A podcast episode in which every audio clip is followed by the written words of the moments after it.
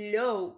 Buenos días, buenas tardes, buenas noches. No sé a qué hora estés escuchando esto, pero bienvenidos a este tercer episodio de mi podcast, Feliz o tal vez no. Soy María Normal y en este pequeño espacio te cuento con pequeñas anécdotas que he tenido a lo largo de mi vida cómo he superado los altibajos mmm, con diferentes factores que han estado en mi entorno y de cómo eso me ha ayudado a ser la persona que soy hoy. Uy, si escuchan algo de fondo, lo detesto, pero bueno. No nos vamos a concentrar en eso, ¿ok? Ok. Empecemos con este episodio. El título es un poco picante, un poco difícil de explicar, pero sí, estaremos hablando de las relaciones en nuestro entorno y en mi caso las relaciones a distancia. Ojo, ojo, porque yo ya sé por dónde va la cosa. En esta parte voy a estar hablando de las relaciones a distancia en amigos y relaciones a distancia amorosas y de familia, claramente, porque como no lo, no sé si, si saben o no, soy venezolana, pero tengo tres años viviendo en España. Bueno, tres años no, tres años y medio, por ahí. Vamos a ponerle eso, ¿ok? Pero sí, durante todo este tiempo he tenido que aprender cómo sobrellevar mi vida teniendo, por decirlo así, dos caras. No sé si me entienden. La vida en Venezuela y la vida en España. Y cómo yo aprendí a desconectarme en cierta parte de eso que todavía queda allí en Venezuela. Así que sí, tome siento, relájese, busque lo que sea para sentirse cómodo, en su espacio, en su entorno y escuche un poco de, de este tema que para mí es el más emocionante y el más, no sé, divertido de contar. Porque con todo lo que he pasado durante estos tres años y medio, hay bastante para hablar aquí. Y bastante para que cada persona que ha emigrado, indiferentemente del país que sea, pueda sentirse a gusto y en cierta parte identificado con lo que yo voy a decir, porque estamos claros que cualquier emigrante lo ha pasado y lo ha sentido. ¿Que he pasado mis cosas tristes? Obviamente, todo lo hemos pasado, pero no estamos solos. Hay alguien más que probablemente está muchísimo mejor y hay alguien que obviamente está muchísimo peor. Todo se pasa y de todo se puede salir. Así que sí, empecemos. Uy, no sé si la verdad empezar a hablar de las relaciones actuales en mi entorno o hablar de las relaciones a distancia. Bueno, vamos a empezar hablando de las relaciones a distancia porque... Ay, no. A ver, las relaciones a distancia con mi familia. ¿Sí? Eso es un tema para mí bastante delicado porque a esta fecha, octubre de 2021, sigo teniendo parte de mi familia en Venezuela. Por lo cual, em, digamos que no tengo mi familia completa conmigo, obviamente que no. Y la comunicación, por distintos factores, no es como si viviéramos todos juntos. O sea, para nada. No se compara en absoluto cuando tienes a tu familia al otro lado del mundo que cuando la tienes, qué sé yo, a 20 minutos de tu casa. Eso jamás se compara. Pero sí, la relación en familia que yo he tenido ha sido un poco triste porque digamos que las personas que todavía están en Venezuela, que principalmente es mi abuela, mi abuelita, no se ha podido venir a España, no está aquí conmigo y es como mi pilar fundamental desde la crianza. Y tenerla lejos durante muchísimo tiempo porque jamás me había separado tanto de, de ella ni de otro familiar me ha afectado como persona, me ha afectado a, a no sé, a, es difícil. Me ha afectado porque yo soy la única nieta, de resto son puros varones, y no es que era la más consentida, sino que era, era la niña, ¿me entienden? Era como esa pequeña parte especial de la familia que era solo conmigo porque yo era la niña, entonces para mí era especial. Mi abuela y mi abuelita siempre me ha tratado bien, de forma excelente. No pido otra abuela, agradecida con Dios de tener a la mejor abuela del mundo. Y, y pues sí, cuando estás en otro país, cuando tienes a tus seres queridos muy lejos de ti, a veces es difícil llevar el día a día porque puede ser que alguno de esos familiares, que era mi situación, que era mi abuela, que yo le tenía confianza, que yo hablaba con ella, la veía casi que todos los días, por no decir que todos, y pasar de no verla ningún día y de solo hablar con ella una vez al mes o dos veces al mes como mucho, porque digamos que tampoco es que tenga muy buena comunicación actualmente con ella, tipo una vez, dos veces al mes como mucho, vuelvo y repito, a hablar todos los días es una gran diferencia. Entonces, siempre que hablo con ella, la extraño un poco más, siempre que me cuenta, hay veces que está triste ella y recuerda cosas de cuando yo era pequeña, qué sé yo, cuando me enseñó a leer, cuando me enseñó a, sumar y restar, que me lo cuenta y empieza a llorar y, y es duro, es duro y ahí es cuando aprendes a valorar los pequeños detalles, aprendes a valorar cada segundo con la persona que tienes a tu alrededor. Lo digo yo en mi caso, porque la siguiente vez que va mi abuela, no sé cuándo la voy a dejar de abrazar extraño su comida, extraño sus abrazos, extraño absolutamente todo de ella, extraño incluso hasta que me regañe y me diga que soy una desordenada, extraño que, que me diga que, que la vida no es fácil, pero que siempre hay que tener una mejor actitud. y yo sé que mi abuela no va a estar escuchando esto, no, estoy muy clara de eso, pero eso no quita que, que la extrañe y que pueda hablar excelentes cosas de ella porque es así. Siempre ha estado conmigo desde que nací y ha sido como mi segunda mamá. Y es difícil. Es difícil pasar por todo esto, ver cómo creces, ver cómo logras cosas, ver que tienes objetivos alcanzados y ella no está ahí viéndote. Es, es algo difícil. Aunque en cierta parte agradezco mucho a la vida y le agradezco muchísimo a Dios que no esté en el cielo, que no esté muerta, porque eso sería muchísimo más duro para mí. Tendría que superarlo de una manera diferente. Pero es lo que les digo, siempre van a haber situaciones mejores y peores. Y yo creo que esta no es la peor situación, gracias a Dios. Mi abuela está sana en Venezuela. Espero y pronto la pueda ver, volverla a abrazar. Pero es eso, que todo siempre mejora. Y que gracias a Dios mi abuela no está en una enfermedad terminal ni nada de esas cosas que estoy segura que si ella está en esa situación, yo iría a Venezuela ahora mismo a verla no me importa lo que esté pasando en mi vida, iría a verla totalmente porque serían los últimos momentos de ella y no sé, siento que si yo la pierdo estando aquí y ella estando allá, sería una de las cosas más dolorosas que me pasaría. De verdad, o sea, no me imagino no volviéndola a ver, ni volviéndola a abrazar, ni volviendo a comer su comida tan rica. Ay, en fin, vamos a dejar el lado sentimental porque es un tema muy delicado para mí hablar de mi abuelita y, de lo mucho que la extraño.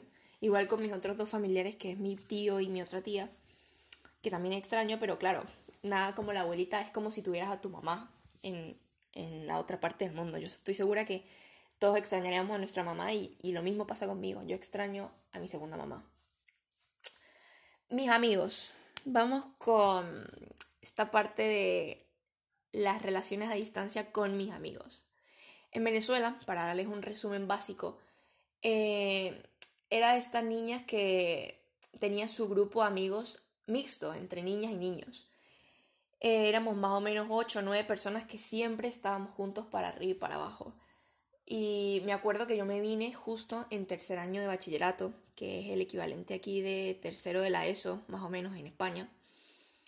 Y cuando yo me vine, recuerdo que ese fue el mejor año de mi vida, allá en Venezuela, porque había logrado hacer demasiados amigos y conectar con gente que me entendía, con gente que yo sabía llevarme y que no solamente podía hacer de, de estupideces, sino que también aportaban a mi vida en cosas serias. Y ese año yo me uní demasiado a ellos. Y cuando yo me vine, cuando dejé Venezuela, está la típica esta que te dice, no, que siempre te voy a escribir, que siempre vamos a estar hablando, que nunca te voy a olvidar, porque esa es la típica la vida que a todo mundo nos dicen y el que diga que no le han dicho eso es porque o una se fue sin decir nada o dos, yo no sé, está mintiendo, pues porque eso, eso siempre te lo van a decir cuando te vas. Siempre te voy a recordar que no sé qué, la labia, ustedes saben. Entonces, bueno, con mis amigos pasó exactamente eso no, ¿qué tal? Que siempre vamos a estar hablando, que siempre nos vamos a estar escribiendo, te adoro, no sé qué, tal. Bueno, yo llegué a España y llegué en más o menos mayo, por ahí, mayo, junio. Y, y yo cuando llegué aquí, resulta que cuando justo yo llegué a España, a mí se me dañó mi teléfono, mi móvil. Y claro, yo quedé incomunicada durante un año entero porque digamos que en mi casa estaba la regla de que hasta los 16 no podía tener móvil. Y yo para ese entonces tenía 15, recién cumplidos. Por tanto, me tocó aguantarme un año sin teléfono y sin poder comunicarme bien con todos mis amigos de Venezuela. Así que eso fue como decir una piedrita en el camino durante todos estos años para darme cuenta de quién sí estaba y de quién no. ¿Me entienden? Porque eso es lo bueno de, de hacer amistades a larga distancia. Y es que te das cuenta de quién, a pesar de estar a miles de kilómetros de ti, siempre va a estar ahí para apoyarte, para reír contigo, para llorar. Y es lo que a mí me ha pasado con por lo menos tres, tres más o menos, tres personitas. O bueno, no, podría resumir en dos, porque hace poco, pues, tuve una pequeña diferencia con una amiga entonces nos alejamos un poco. Aunque yo sé que si estás escuchando esto, aquí estoy para ti siempre. No tengo nada contra ti, te quiero muchísimo. Y pues eso. Las relaciones al principio, digamos que durante el primer año, ese año que no tuve móvil, fue difícil porque hablaba con ellos una vez cada tres meses o así, o cada cuatro meses y ellos, y era la típica conversación de, hola, ¿cómo estás? ¿Todo bien? ¿Qué has hecho? Le contaba un poco de lo que había hecho, lo que estaba haciendo y así pues qué planes tenía para el futuro y así. Pero algo muy por encima, no era esas conversaciones de verlos todos los días y compartir y reírte y estar ahí. Así que cuando a mí me dieron el teléfono, sí, yo recuerdo que empecé a comunicarme pero a tope, a tope, a tope, a tope con todos mis amigos, volví a tener esa misma relación con los ocho personajes de mi grupo, volví a hablar con ellos, eh, me sentí en casa otra vez. Porque ese es el problema cuando emigras y es que aunque estás en otro país, obviamente eso no lo sientes tu hogar. No lo sientes tu hogar hasta que te familiarizas con el entorno, con empiezas a hacer amigos, no lo sientes tu hogar. Y era lo que a mí me pasaba. Yo estaba aquí en España hasta hace poco y yo no me sentía en mi hogar, yo no me sentía en casa, yo no yo no sentía que este fuese mi lugar. Y es completamente normal porque empezar de cero en otro lugar, independientemente de la edad que tengas, a menos de que seas muy pequeña, es difícil porque es empezar de cero, lo que acabo de decir, es hacer amigos nuevos, que afortunadamente para algunos es muy fácil hacer amigos nuevos, pero para otros, como es mi caso, es muy difícil abrirme a, a personas nuevas, porque soy demasiado selectiva con lo que, con lo que creo, con mi espacio. Y hacer amigos pues no es algo que se me da a la perfección. No estoy diciendo que sea alguien asocial, pero tampoco estoy diciendo que sea completamente sociable. Creo que estoy en un balance de ambas y estoy bien con eso. No, no tengo ningún tipo de, de negatividad con eso. Así que sí, mis amigos en la actualidad eh, son dos los que yo puedo contar y decir son mis mejores amigos, han pasado tres años y medio y ellos siguen ahí escuchándome, eh, estando en mis crisis existenciales, porque claro, también pasa que cuando yo me siento mal, cuando yo estoy triste, ellos son mi hogar, ¿sí? Un hogar no es cuatro paredes y una familia, también un hogar son las personas y para mí ellos son parte de mí, son mi hogar cuando yo tengo alguna crisis existencial o quiero llorar o quiero desahogarme o incluso estoy de lo más feliz del mundo, yo llego y les escribo a ellos. Les digo, mira, me pasa esto, Darío y Valentina. Los amo. Ustedes saben que los amo muchísimo. Y, y sí, yo, ellos están ahí 100% para mí en todo momento. Así como también es viceversa. Ellos a mí me escriben y yo siempre voy a estar ahí. Y creo que eso es una característica, característica perdón, uy, que, que me define. Y es que por mucho que pase el tiempo, por mucho que pasen los años, las semanas o los días y no hablemos, a mí alguien de mi grupo de amigos, alguien conocido, me llega a decir, te necesito ayuda, necesito alguien con quien hablar, yo podré dejar lo que esté haciendo y voy a estar ahí escuchando. Así hayamos peleado, así no nos hablemos, lo que sea, yo voy a estar ahí porque para mí eso es algo básico en mi amistad y por eso es que trato de ser muy selectiva porque no a cualquiera le doy esa posibilidad de estar 24/7 para él o para ella. Y es que, aunque muchas personas crean que eso es un aspecto negativo porque pones por encima a los demás antes que a ti, para mí no es así. Porque claro, yo me pongo a mí encima antes que a cualquiera. Pero cuando esa persona me necesita y cuando esa persona está en su punto débil, ¿quién soy yo para tratarlo a los carajazos, para tratarlo mal y simplemente ignorarlo cuando esa persona necesita a alguien? Alguien con quien hablar, alguien con quien desahogarse. Y no sé, eso para mí es fundamental en una amistad y en mi amistad. Creo que todas son igual, se basan en eso, en estar ahí cuando los necesite, porque si es cierto que soy una amiga ausente, no me gusta estar muy encima de mis amigos, muy escribiéndole todos los días y diciéndole, hey, ¿qué haces? No sé qué, ¿cómo estás? No, yo no soy así. Con la única persona que cabe destacar que soy así es con mi mejor amiga, que es mi mejor amiga aquí en España y que veo casi que todos los días y es imposible que, que no sea así con ella. Pero bueno, no estoy hablando de eso ahora, estoy hablando de las relaciones a distancia. Y sí, creo que cuando te vas del país en el que naciste, te das cuenta de las personas que están contigo en las buenas y en las malas, por muchos problemas que hayan pasado y por toda la distancia que haya, ellos están ahí y te apoyan, te cuidan en lo máximo que ellos puedan. Así que em, pasemos a la otra parte que son las relaciones amorosas a distancia. Hay un dicho que dice que amor de lejos, amor de pendejos. Y tiene mucha razón. Yo creo en las relaciones a distancia 100%, pero creo que contienen mucha madurez y demasiada comunicación. Porque podrá haber mucha madurez, pero si no hay comunicación, si las dos personas no están en constante feeling de decirse lo que sienten, lo que piensan, pues las cosas no funcionan. Y creo que también otra cosa básica de las relaciones a distancia, en cuestiones amorosas, de novios y eso, es siempre establecer una fecha para verse. Establecer una fecha para, para verlos, para sentir a esas personas. Porque cuando estableces una relación a distancia en el que dices, algún día volveré a verte, algún día vamos a estar juntos, algún día va a pasar esto, eso no funciona.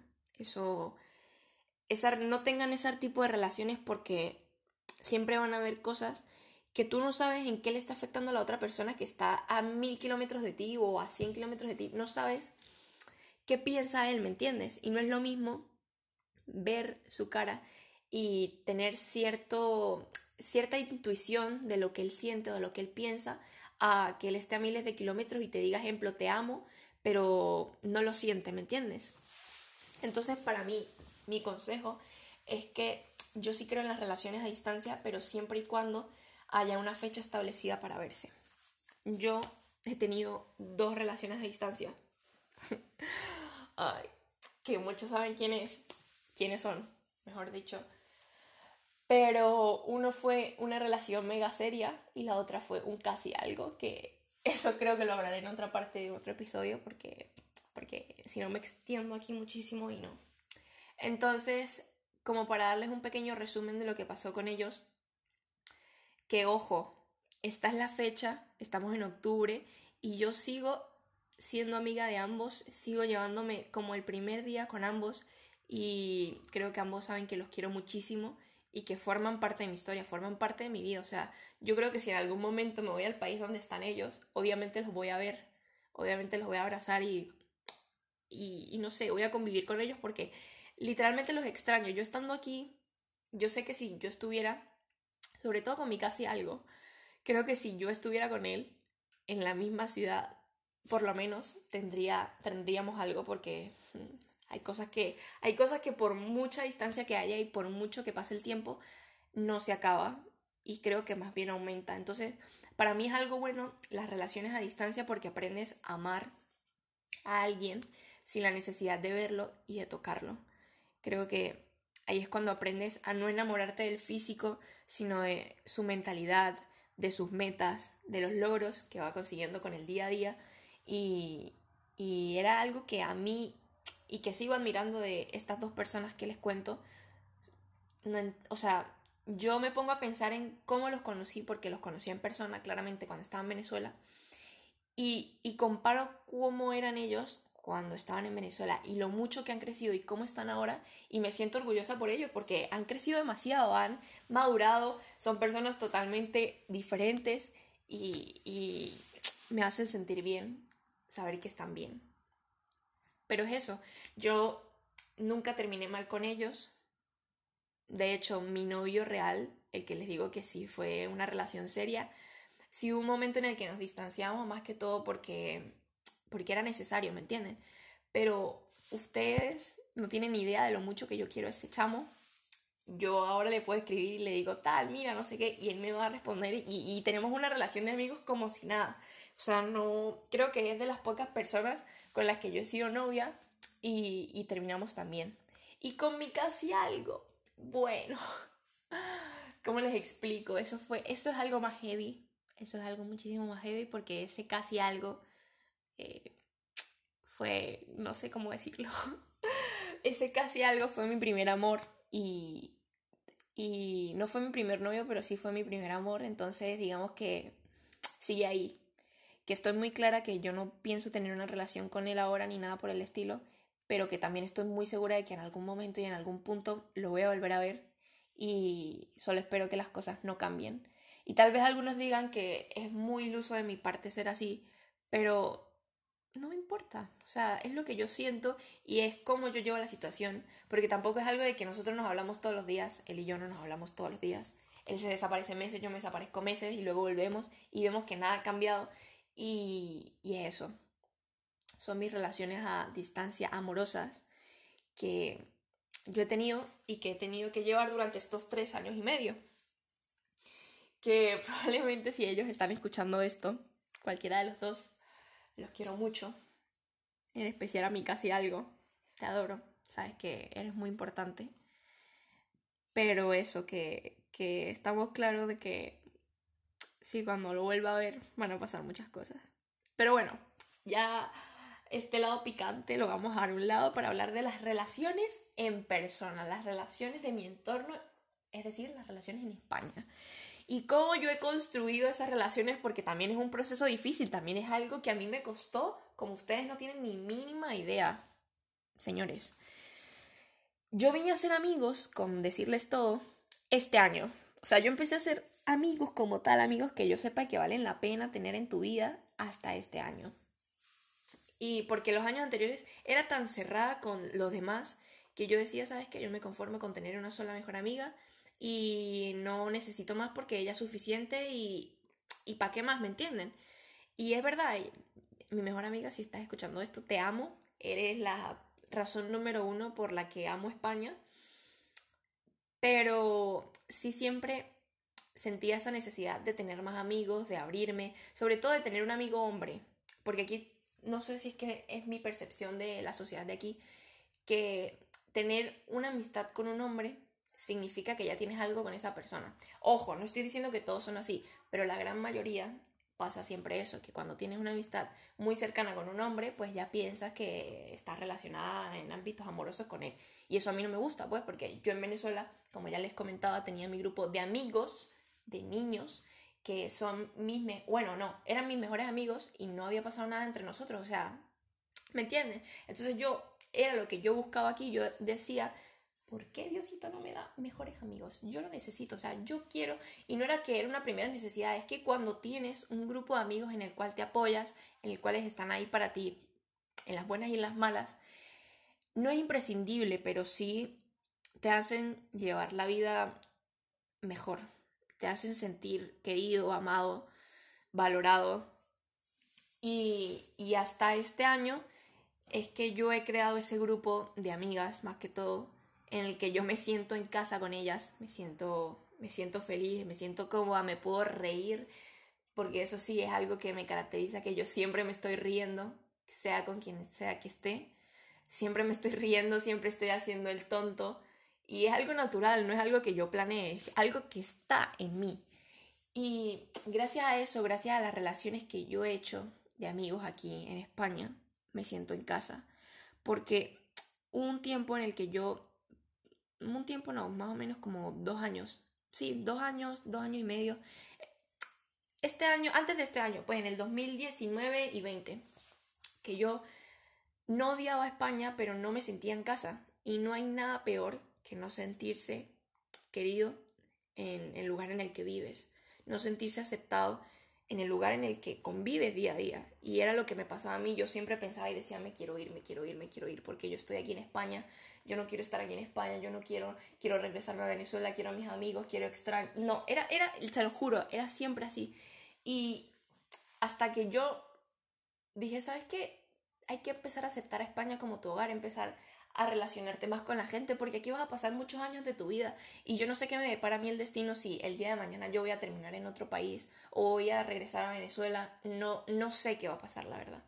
Pero mientras esté aquí, tengo que valorar el tiempo que esté aquí, porque algo sí he aprendido con emigrar es que hay que valorar las personas que tienes a tu entorno porque no sabes cuándo será la última vez que las abraces, las beses, le digas lo mucho que las quieres, nunca sabes cuándo será la última vez. Entonces para mí, desde que yo me di cuenta de eso, empecé a valorar muchísimo más mi entorno aquí en España. Empecé a ser más amigos, a ser más abierta, a confiar un poquito en los demás. Y actualmente estoy muy feliz con mi grupo de amigos eh, y de amigas. No solamente el que tengo en mi instituto, sino el que tengo por, qué sé yo, donde vivo. Eh, ustedes saben, en mi entorno. ¿Entienden? Para mí Mm, vuelvo y les repito, no es esencial los amigos, pero sí hacen que mi vida sea muchísimo mejor estando acompañada porque no me siento sola. Y es verdad que es bueno disfrutar de tu soledad y aprender a llevar tu día a día sola, pero también cansa, también llevar eso al extremo es frustrante y es, es feo. Se siente muy feo sentir que estás solo y que tienes que llevar con todo tú solo, cuando en realidad podrías tener un apoyo de alguien, aunque sea diciéndote tú puedes, tú puedes hacerlo. No sé, es eso, es amigos, es, eh, es personas que se convierten a lo largo del tiempo en tu familia y que son tu hogar, porque claro, los ves a ellos todos los días, convives con ellos la mayor parte del tiempo del año y, que terminas agarrándoles cariño por muy malas que sean, eh, y no digo que sean malas, sino por muchas mañas que tengan o, o sus características que las hacen ellas, ¿me entiendes? Te aprendes a acostumbrar a eso y a hacerlo parte de ti, que es lo que a mí me pasó con mi grupo de amigas. A todas las amo, eh, cada una tiene lo suyo y tiene sus cosas buenas y sus cosas malas, pero lo mucho que yo me he acercado a ellas y lo bien que me hace sentir convivir con ellas no tiene precio. Y es creo que una de las mejores cosas de vivir aquí en España, el hacer relaciones en mi entorno. La relación con mi familia aquí en España desde que emigré es un poco delicado, creo que no voy a hablar de eso ahora porque no estoy lista para hablar de mi situación familiar.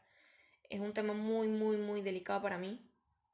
No es la típica familia feliz que tras emigrar eh, tiene una vida perfecta soñada porque no es así en lo absoluto. Así que creo que tengo que llevarlo un poco más con calma y tal vez, mm, no sé, algún día hable del tema porque es eso, no, no estoy lista para hablar de, mi relación familiar aquí en España.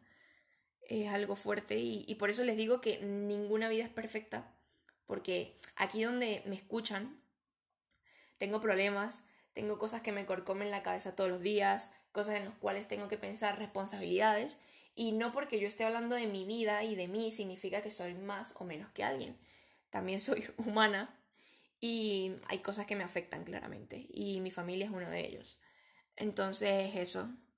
Relaciones amorosas aquí. Y ya con esto cierro porque ya me voy a extender mucho en tal caso. Relaciones amorosas como tal, no es que he tenido mucho porque, como ya lo he escuchado a lo largo de este episodio, soy una persona demasiado selectiva con amigos. Ahora imagínense con un novio o con algo así. Perdón. Es que, no sé, siento que no conecto con cualquier persona porque no sé si decir que tengo estándares muy altos, porque no sé si es el término adecuado para, para eso, pero sí espero mucho de alguien y no he tenido ese contacto, ese, ese feeling que, que me diga, coño, vale la pena intentarlo con este chamo. Y de hecho, hace poco tuve algo así, pero pero no, pero hay algo que falló y yo dije, nada, esto no me gusta y tal, entonces empecé a ser un poco diferente y es, tal vez está mal tener demasiados estándares porque yo estoy clara de que tampoco pido un hombre perfecto y mucho menos con 18 años, pero sí soy muy exigente a la hora de, de mis relaciones amorosas.